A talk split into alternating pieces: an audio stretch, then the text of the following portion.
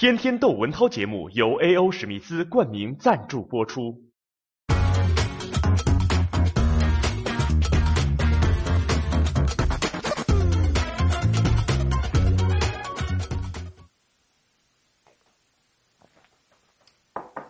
多喝水啊，同学们，喝了能治病。什么是中国水？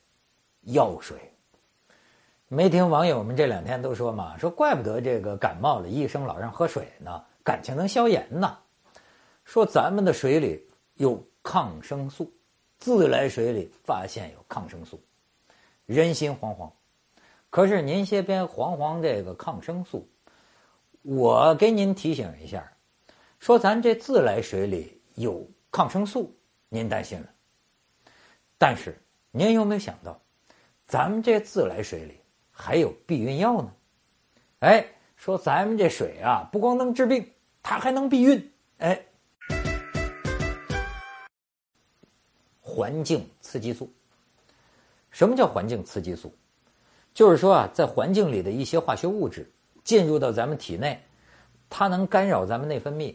呃，产生类似于雌激素在咱们身体里产生的这个作用，哎，让咱们变成东方不败。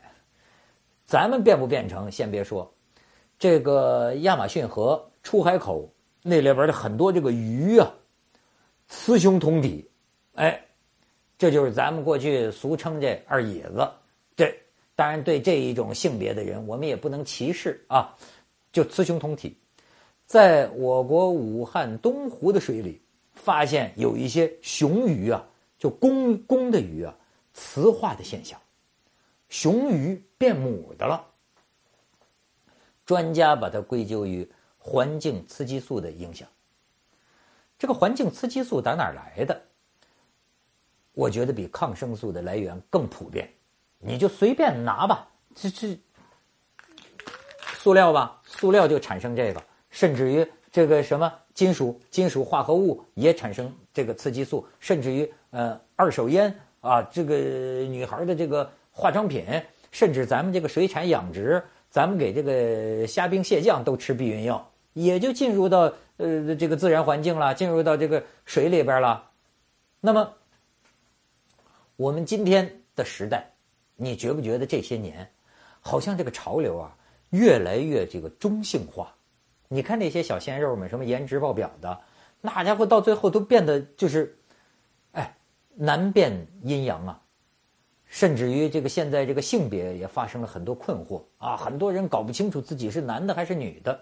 李银河老师虽然搞得清他自己，但他搞不清楚他的男朋友啊，他认为他搞清楚了，但是我们搞不清楚。这个人们提出了很多个原因。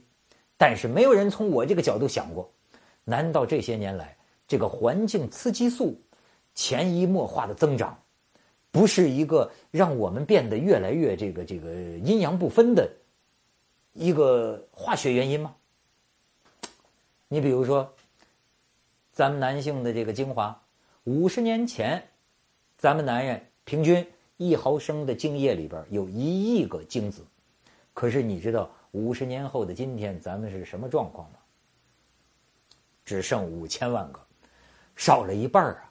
而且不光少了一半，就是那个精子啊，看着那成色也不行了，奇形怪状的，很难看啊！这这是这个本来都小蝌蚪似的，是吧？一个个长势喜人，而且现在这精子呢，很多没有活性，它没有竞争，对吧？看着卵子就在前边，它不跑了，这玩意儿。对我们人类是什么影响？当然，我先给您吃个定心丸啊！就像专家说了，这个自来水当中的抗生素，那等于啊，这个含量，因为什么呢？